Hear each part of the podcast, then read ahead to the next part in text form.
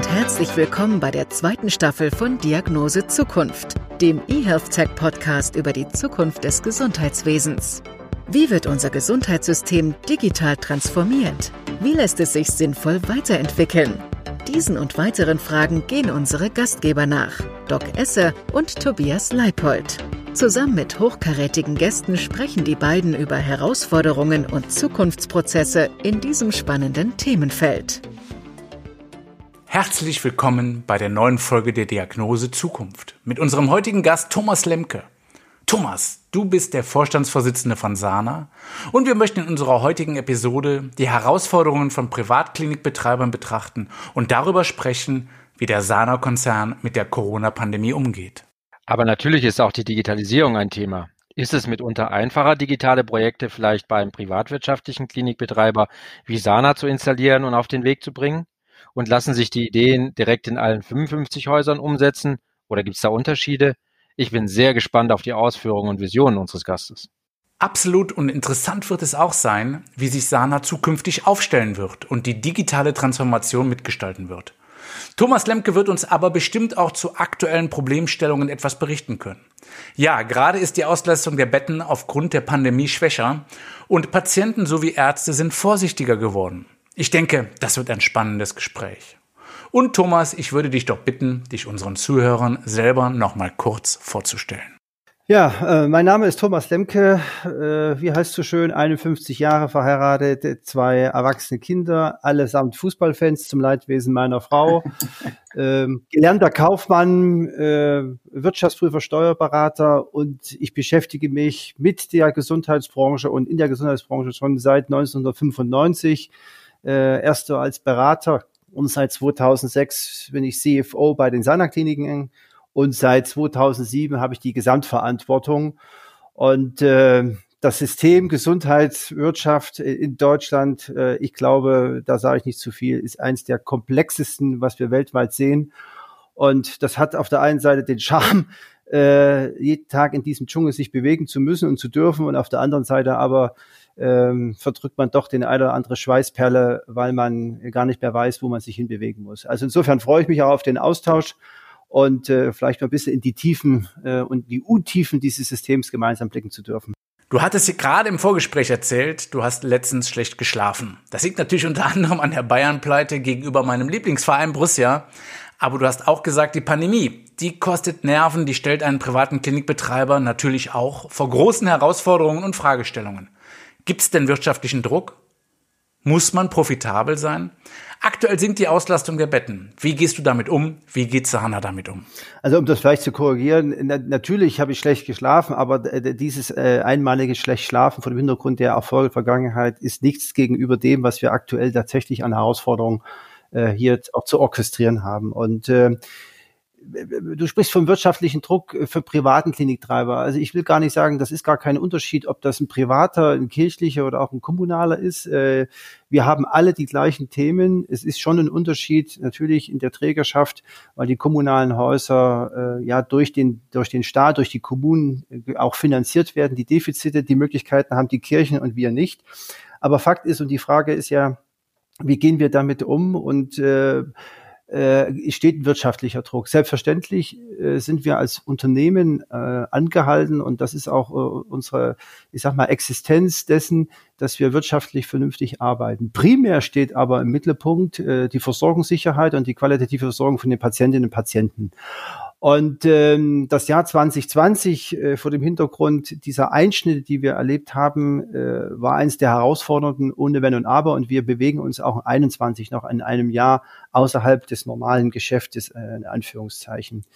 Fakt ist aber, wir, wir sind froh und ich habe auch in meiner Funktion da als Vizepräsident der Deutschen Krankenhausgesellschaft mit verhandeln dürfen, dass wir einen Rettungsschirm von Seiten der Bundesregierung mit äh, haben, den es zumindest den Kliniken ermöglicht hat, in 2020 irgendwie am, am Netz zu bleiben und auch über die Ziellinie zu kommen. Das muss man fairerweise sagen.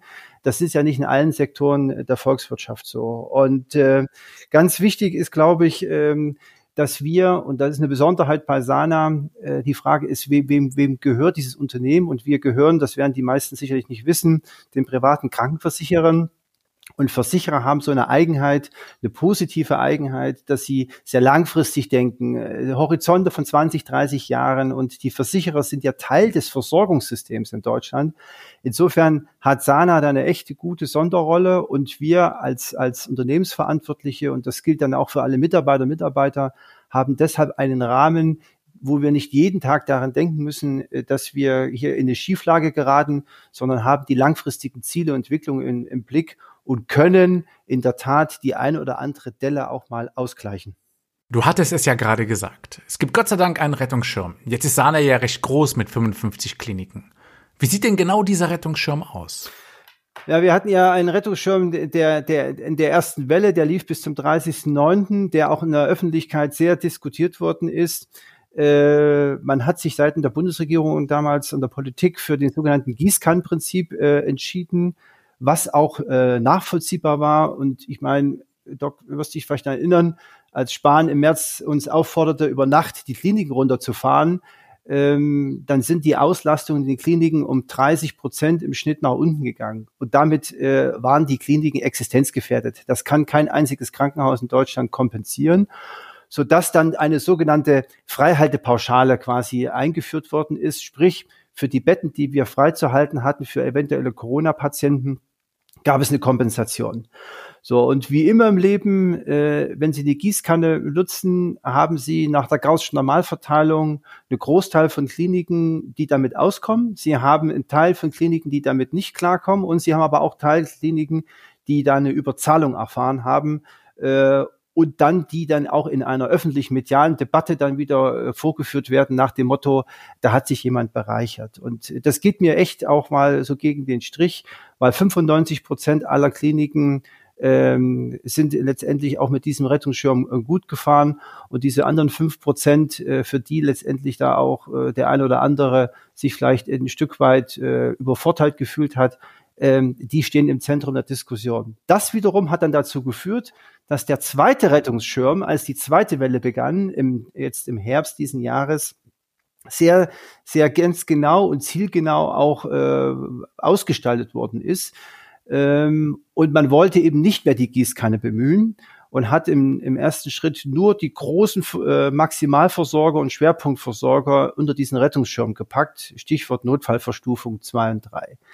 Jetzt muss ich allen nicht erzählen, auch den Zuhörern, wo wir uns aktuell befinden. Das heißt, wir brauchen zurzeit fast jedes Krankenhaus, um Covid-Patienten leichterer Art, aber auch schwerer Art zu behandeln. Und erst auf öffentlichen Druck hin ist dieser Rettungsschirm etwas erweitert worden. Und die Länder haben jetzt äh, die Möglichkeit, Krankenhäuser zu bestimmen, die in diesen Rettungsschirm hineinbekommen. Also summa summarum für 2020 noch irgendwo halbwegs akzeptabel. Für 2021 gibt es noch keine einzigen Regelungen. Und äh, da werden wir jetzt in den nächsten Wochen mit der Politik äh, uns an den Tisch setzen müssen, weil äh, das so nicht weitergehen kann und äh, wir alle überlegen müssen, in der Tat, äh, wie können die Kliniken als Mittelpunkt der Versorgung am Netz bleiben, ohne gravierenden wirtschaftlichen Schaden zu erleiden. Das ist jetzt die Aufgabe der nächsten Wochen. Wir haben ja wirklich großen Respekt vor der Leistung von jedem in den Kliniken. Das Jahr 2020 war für alle echt herausfordernd. Und es ist ja so, dass Patienten, aber auch Ärzte und Pflegekräfte durchaus Respekt vor der aktuellen Situation und vielleicht auch eine gewisse Angst haben, sich anzustecken oder dort an der Front zu stehen. Wie gelingt es euch, den Patienten und den Mitarbeitern gewisse Ängste zu nehmen? Also das ist, das ist eine ganz, ganz wichtige Frage und, und, und, und, und da trefft auch so einen emotionalen Punkt bei mir. Ähm, selbst auch im Bekanntenkreis, im Freundeskreis diskutiert man das natürlich. Und ich sage immer zunächst mal, an welchem Ort in diesem Land hat man denn eigentlich mehr Vertrauen, wo man mit Infektion umgehen kann, als im Krankenhaus? Das ist unser täglich Job. Das ist äh, das, äh, wofür unsere Mitarbeiter und Mitarbeiter ausgebildet sind, wofür sie arbeiten.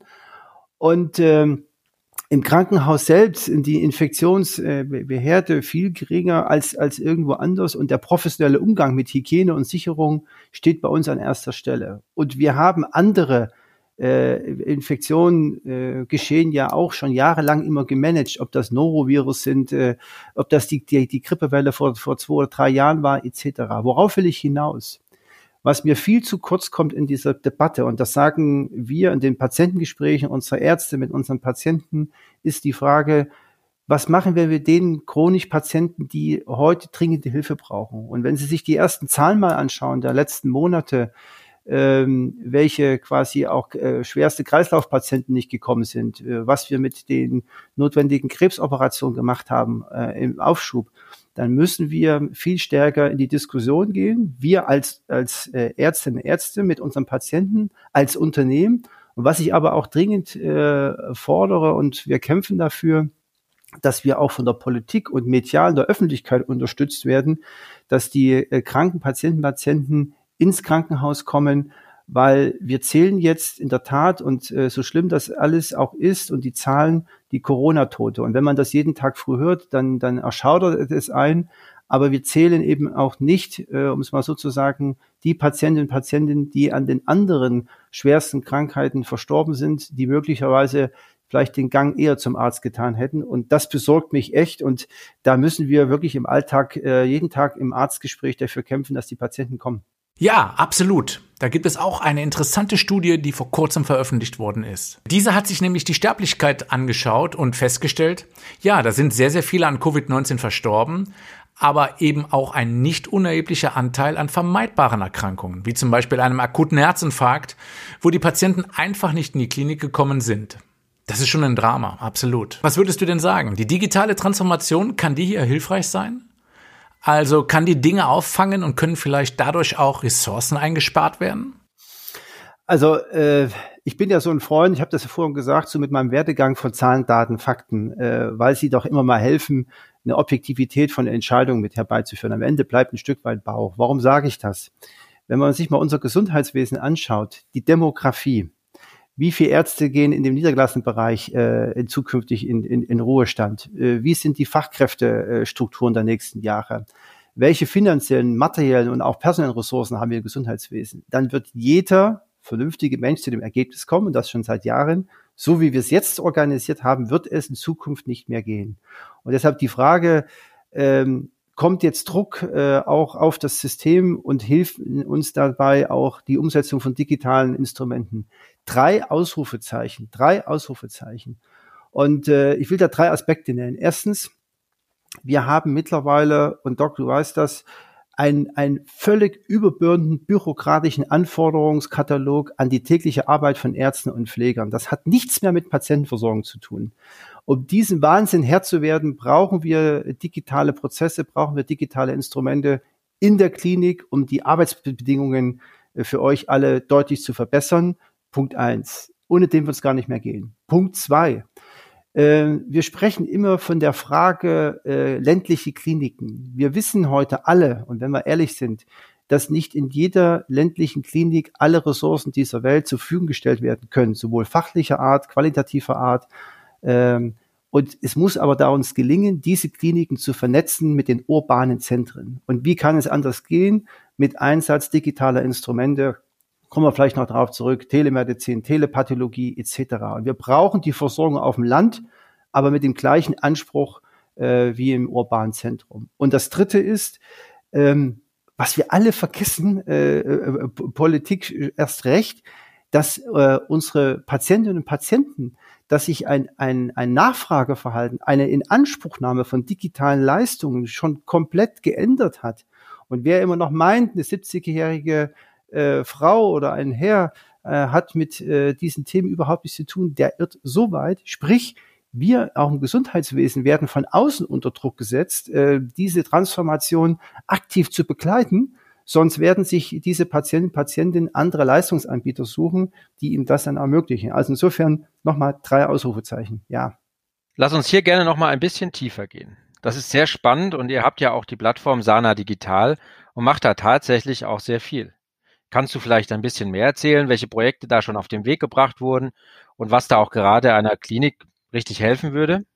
Ja, also äh, gerne. Ich meine, Sana Digital, wir haben vor ja jetzt knapp drei Jahren äh, angefangen, uns diesem Thema intensiv äh, zu, zu widmen. Und, und auch hier zur Ehrlichkeit äh, gehört, das, gehört dazu, dass wir ähm, zunächst mal, als wir unsere, unsere äh, Kliniken mit diesen Ideen äh, behelligt haben, mit dem Alltag konfrontiert wurden. Und der Alltag hieß, die Maus funktioniert nicht, der Surfer stürzt ab, ich kann mich nicht ins KISS-System einloggen, ich habe analoge und digitale Brüche ins System. Also Alltag. Und das, was wir gemeint haben, wurde von vielen gar nicht verstanden. Jetzt will ich auch die Frage beantworten. Und jetzt haben wir überlegt, wie können wir denn eigentlich diese Themen äh, in die Kliniken hineinbringen? Und ein ganz wichtiger Punkt ist, äh, dass wir das erlebbar machen für die Leute vor Ort in den Kliniken. Und erlebbar heißt, dass wir quasi einen Raum geschaffen haben für Pilotprojekte, wo wir mit dieser Plattform Sana Digital, wo wir mit Partnern Innovationen, neue Technologien getestet haben und nicht gleich von den ganzen Konzern. Und das Zweite ist, man braucht dazu eine, eine entsprechende Fehlerkultur. Man braucht Geschwindigkeit. Man muss auch in der Lage sein, sagen, hat nicht funktioniert, äh, wir testen was Neues, etc. Und äh, wir haben uns äh, auf diese Themen konzentriert, die eben genau um die Verbesserung der Prozesse in den, in den Kliniken gehen. Es ging auch darum, wie wir besser und auch digital mit äh, unseren Patientinnen und Patienten kommunizieren. Und das, das dritte war und ist tatsächlich auch, wie wir unsere, äh, ich sag mal, Kliniken miteinander vernetzen. Und ähm, was wir auch lernen da ist ja auch die Frage, wie geht man heutzutage Problemlösungen an? Ja, so, so ein Konzern wie wir mit drei Milliarden Umsatz, so ein Monolith, der tut sich ja schon schwer. Und wenn wir aber auch mit, mit äh, kleinen U-Booten zusammenarbeiten von außen, die bringen neue Ideen, die sagen, wir machen jetzt nicht die 100 Prozent Lösung, wir machen 90 Prozent, die restlichen 10 kriegen wir im Prozess in Griff. Das ist echt ein äh, Top-Learning. Und wenn man jetzt mal drei Jahre ins Land zieht und Revue passieren lässt, hat sich tatsächlich ein, ein, ein, ein Kulturwandel hat stattgefunden. Warum? Weil Leute haben das erlebbar gemacht und derjenige, der erfolgreich einen Piloten quasi mit begleitet hat, sagt dann seinem Kollegen in der Fachgruppe, also das ist eine Top-Anwendung. Und plötzlich entsteht so eine Art auch ähm, interne Werbung und ein Benchmark und äh, viele wollen dann den Einsatz dieser neuen digitalen Instrumente auch für sich dann reklamieren. Ich glaube, da sind wir auf ganz gutem Weg und ähm, das ist noch eine weite Wegstrecke, keine, keine Frage, ein Marathonlauf, aber das hat uns echt äh, auch getragen in, in, in der jüngsten Vergangenheit. Na gut, man muss ja sagen, du bist ja Läufer und du kennst dich damit aus, auch mit den langen Distanzen. Was mich jetzt interessieren würde, gibt es denn da schon konkrete Anwendungen oder Apps bei Sana? Und wie kommt es beim Personal, bei den Patienten und auch bei den Ärzten an? Ja. Also, äh, äh, wir haben, äh, ich sage jetzt mal, zig Anwendungen, äh, die wir in dem Alltag äh, eingeführt haben. Und ähm, sie haben dann insofern Erfolg und haben dann ein Rollout bestanden, wenn sie eben dann durch die Pflegekräfte oder auch die Ärzte, ich sag mal, approved worden sind, dass sie echten Mehrwert sowohl für den Alltagsarbeit als auch in der Patientenversorgung haben. Konkrete Beispiele sind, äh, ich meine, wer im Krankenhaus arbeitet, weiß, das Thema Wunddokumentation äh, ist, ist äh, ein altes Thema. Da, Doc, da fangen viele an, immer noch heute mit dem Lineal die, die, die, die Wundentwicklung zu vermessen und was passiert am Patienten.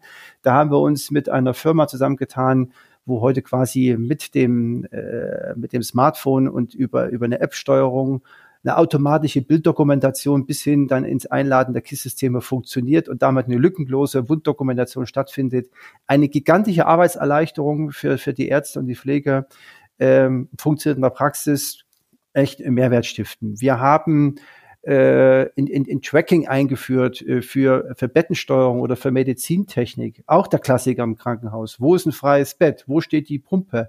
Wo ist das Medizingerät? Dann, dann laufen Leute quer durch eine große Klinik und suchen sich die entsprechenden Gerätschaften. Äh, da haben wir erfolgreiche Modelle umgesetzt und heute sagen uns Pflegekräfte, Reinigungskräfte, die per App quasi äh, die Steuerung mit übernehmen. Totale Arbeitserleichterung hilft uns im Alltag. Wir werden effizienter und viele wasted time, also unnützige Arbeitsprozesse werden quasi dadurch letztendlich auch äh, bereinigt. Oder äh, ein drittes spannendes Thema äh, in der Schnittstelle zwischen Krankenhaus und Nachsorgeeinrichtungen, also Pflegeeinrichtungen, Reha-Einrichtungen, Kurzzeitpflege, riesige Schnittstellenbrüche heute, wenn Patienten äh, da überwiesen werden sollen. Da haben wir auch äh, mit digitalen äh, Portalen äh, installiert, mit Partnern zusammengearbeitet, wo wir quasi sehr durchgängig und äh, ohne Papier und all diese ganzen Themen diese Patienten in Nachfolgeeinrichtungen überleiten können. Und das sind Vielzahl solche Themen, ähm, die uns den Alltag mittlerweile deutlich äh, erleichtern. Und die größeren Themen, das sind halt auch unsere Vernetzungsthemen in, innerhalb unserer Kliniken, dass ich vorher gesagt habe, also quasi eine Telepathologie auf, aufzubauen, von einem urbanen Oberzentrum Kliniken auf dem Land mit pathologischen Leistungen äh, im Wege von äh, digitalen Übermittlungen äh, zu versorgen, ähm, die telemedizinischen und teleanästhesistischen Leistungen von auch großen Kliniken von uns in kleinere Kliniken. Also da könnte ich jetzt fast stundenlang darüber reden. Das sind alles Themen, die den Alltag erleichtern, gleichwohl bleibt noch viel zu tun und äh, da ist aber jetzt natürlich auch das Thema Krankenhaus-Zukunftsgesetz gibt uns eine große Chance jetzt auch als Klinik. Ich wollte gerade fragen, weil ja. das, was du ja gerade beschrieben hast, das ist ja viel Initiative aus dem Sana selber raus. Ja. Jetzt kommt aber eben dieses Krankenhaus-Zukunftsgesetz. Was hältst du davon und wie kann das unterstützen? Also, wenn wir immer mal wieder auf Politik äh, schimpfen, das ist wirklich mal eine Maßnahme, wo der Bund äh, erstmalig in der, in der 60, 70-jährigen Geschichte jetzt quasi einen Finanzierungsanreiz gibt, genau dieses Thema für die deutschen Kliniken voranzubringen. Das ist echt ein Wort. Äh, mit den Ländern sind 4,3 Milliarden Euro. Und äh, das ist sowohl vom Ansatz als von der Struktur eine echt zu begrüßende Maßnahme.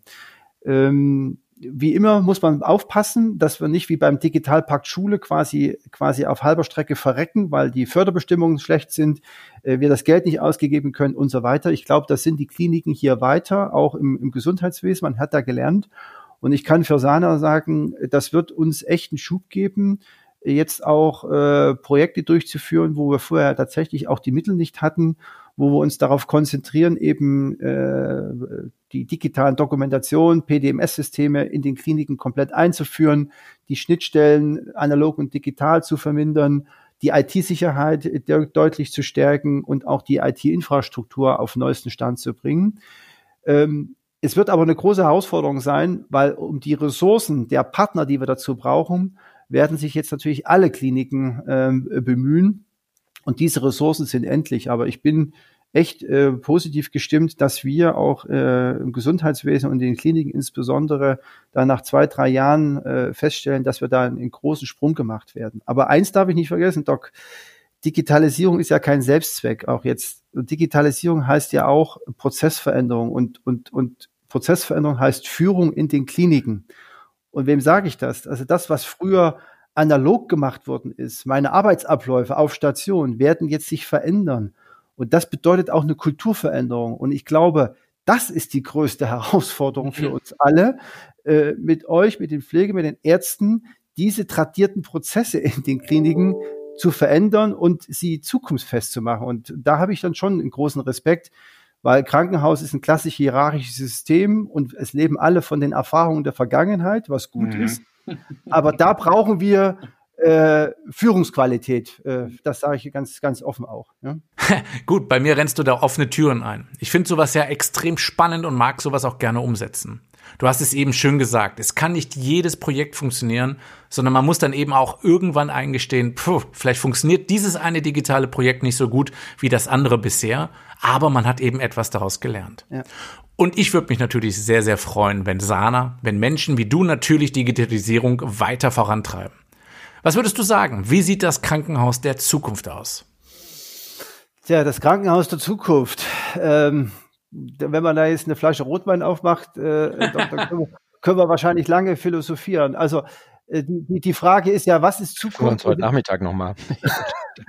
ist, ist es 2050 oder ist es eine nahe Zukunft? Also ich glaube, äh, mal so zwei, drei Gedanken umreißen. Das Krankenhaus der Zukunft wird nicht äh, die, die zentralisierte Bettenburg sein, die uns allen eingeredet wird. Ähm, das Krankenhaus der Zukunft wird ein, ein, eine, eine flexible Organisation sein mit einer Infrastruktur, wo wir äh, zwischen ambulant und stationär äh, floaten Patienten auch behandeln. Das Krankenhaus der Zukunft wird ein, ein Ort sein für Behandlung für kranke und schwerstkranke Patienten, weil Medizin sich weiterentwickelt und äh, stationäre Aufenthalte werden zukünftig, ich sag mal, im Verhältnis zur Gesamtfallzahl äh, deutlich abnehmen. Und äh, das Krankenhaus der Zukunft wird modularer äh, zu gestalten sein. Und das Krankenhaus der Zukunft wird Teil einer vernetzten Versorgungs- und Infrastruktur sein. Da bin ich felsenfest von überzeugt.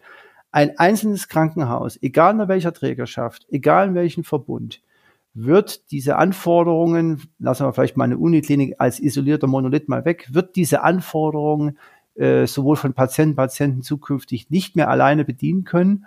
Und das braucht Offenheit in der Kultur und es braucht auch Offenheit an den Schnittstellen mit den verschiedenen Partnern im Gesundheitswesen zusammenzuarbeiten. Und äh, das ist das Krankenhaus der Zukunft. Und wo ich eben eine Sorge habe, und das ist mein, mein Job hier als Verantwortlicher auch für Sana, wenn man sich in den angelsächsischen Welten umschaut, muss man als Krankenhausbetreiber aufpassen, dass man nicht zu einem Infrastrukturanbieter verkommt. Sprich, der nur noch das Krankenhaus, äh, die Hülle bedient und innerhalb des Krankenhauses sich andere Anbieter oder unterschiedlicher Art quasi die Infrastruktur nutzen. Ähm, also Ärzte, andere Anbieter etc. Und das müssen wir als Krankenhäuser, als Klinikbetreiber unbedingt verhindern und dazu müssen wir uns aber auch verändern. Super spannend. Ich freue mich auf die nächste Zeit und auf die nächsten Jahre. Wir haben kurz zum Schluss immer noch zwei Fragen, Thomas, die immer die gleichen sind. Und ich würde gerne anfangen, wenn das okay ist für dich, Tobias. Okay, okay also, ich kann mir die Antwort fast schon denken, aber ich bin gespannt und wir lassen dich jetzt erstmal in Ruhe erzählen. Würdest du uns verraten, welche analoge Gewohnheit du hast, die sich definitiv niemals digitalisieren lässt? äh, jetzt wird jeder sagen, ja, man, man, man kann ja auch äh, FIFA 21 spielen. Also eine analoge Gewohnheit, und da, da werde ich auch dagegen kämpfen, die sich nicht digitalisieren lässt, ist der Stadionbesuch, obwohl er zurzeit nicht möglich ist. Äh, den werde ich auch hoffentlich zukünftig physisch und analog durchführen. Das zweite, meine Gewohnheit ist, wie hat es vorhin gesagt, ist äh, die Affinität zum Laufen. Äh, die werde ich mir auch nicht nehmen lassen. Und ähm, ja, das dritte, und da bin ich dann wirklich ein bisschen altmodig. Und da, da ärgern sich immer ein bisschen auch meine, meine Jungs. Ich habe so eine Liebe zum Bargeld äh, und alles, was so jetzt Richtung bargeldlose Prozesse geht, äh, Apple Pay und so weiter. Da werde ich mich, solange es denn geht, ein bisschen dagegen sträuben. Das ist ein bisschen altmodig, aber äh, das passt vielleicht in die Richtung. Ja? Ach, das ich nicht gedacht. Mhm. Mhm. Das ist so, ja. Ich brauche was in den Händen. Hm. Aber Thomas, verrätst du uns auch deinen Lieblingsverein? Ja, das ist mein, das ist mein Herz schlägt für den FC Bayern. Das ist, das ist schon und das schon seit äh, über über 40 Jahren. Ja, also insofern, das ist aber nicht die falsche Wein. Ich verstehe nichts. Ja, Doc, ja, kannst ja hören. Ihr seid, ihr seid ja der Angstgegner für uns, ich weiß. So. Ja. Ich glaube, man kann aber auch festhalten, 2020 lief ja nicht so schlecht für den Verein. Das kann man, das kann man wohl sagen. Das waren interessante Punkte und Gedanken, die du uns heute näher gebracht hast. Natürlich dürfen wir alle gespannt sein, wie die Zukunft bei Sana gestaltet wird. Aber Thomas, wie lautet denn deine persönliche Diagnose Zukunft? Boah, Zukunft, wenn man, wenn, wenn man das jetzt hört und mit vielen Leuten spricht, privat, dienstlich oder auch auf der politischen Schiene, da fällt einmal Heinrich Heine ein, ja. Äh, Denke ich an Deutschland in der Nacht. Also ähm, das sehe ich aber ehrlich gesagt, ich sehe es positiver und ich sehe Zukunft eher als, als, als Chance äh, zu begreifen für uns, äh, Dinge zu verändern und zu gestalten. Und äh, diese, diese German Angst, das, die, die ist ja überall zu greifen, äh, die müssen wir nicht nur überwinden, sondern es braucht Persönlichkeiten, die da vorangehen. Und ich glaube auch, ähm, dass das Zukunft hat ja das Schöne, man weiß immer nie in der Tat, was, was kommt. Und äh, das liegt aber auch alle Chancen, über diese Zukunft mitzugestalten.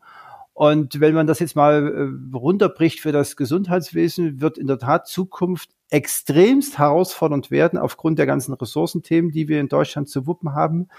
Und was ich mir von Zukunft auch erhoffe, ist tatsächlich, und ich werbe auch dafür, mal für eine Ehrlichkeit des Umgangs miteinander und einer Ehrlichkeit der Debatte über, über die Zukunft. Und äh, da haben wir noch eine weite Wegstrecke zu gehen. Ich glaube, wir Menschen, wir Bürger, äh, egal welcher Kategorie, wir können damit umgehen, äh, wie auch Zukunft äh, gestaltet werden kann. Und wir können auch mit Wahrheit und mit Realitäten umgehen. Und äh, da müssen wir, glaube ich, alle mehr dran arbeiten. Aber vor der Zukunft macht mir ehrlich gesagt keine Bange. Wir haben so viele Chancen und die müssen wir auch ergreifen. Also, auf geht's. Ich glaube, du bist echt jemand, der vorangeht und das ist wirklich schön zu sehen. Oder, Doc? Ich finde, schöner kann man so einen Podcast gar nicht beenden. Ganz, ganz herzlichen Dank dir, dass du dir die Zeit genommen hast. Das war Diagnose Zukunft, heute mit Thomas Lemke, Vorstandsvorsitzende von Sana und natürlich wieder mit Doc Esser und Tobias Leipold. Macht's gut, bleibt gesund, tschüss. Wir hoffen, wir konnten Ihnen heute ein paar neue Denkanstöße geben und freuen uns auf die nächste Episode. Vielen Dank fürs Zuhören. Bleiben Sie gesund.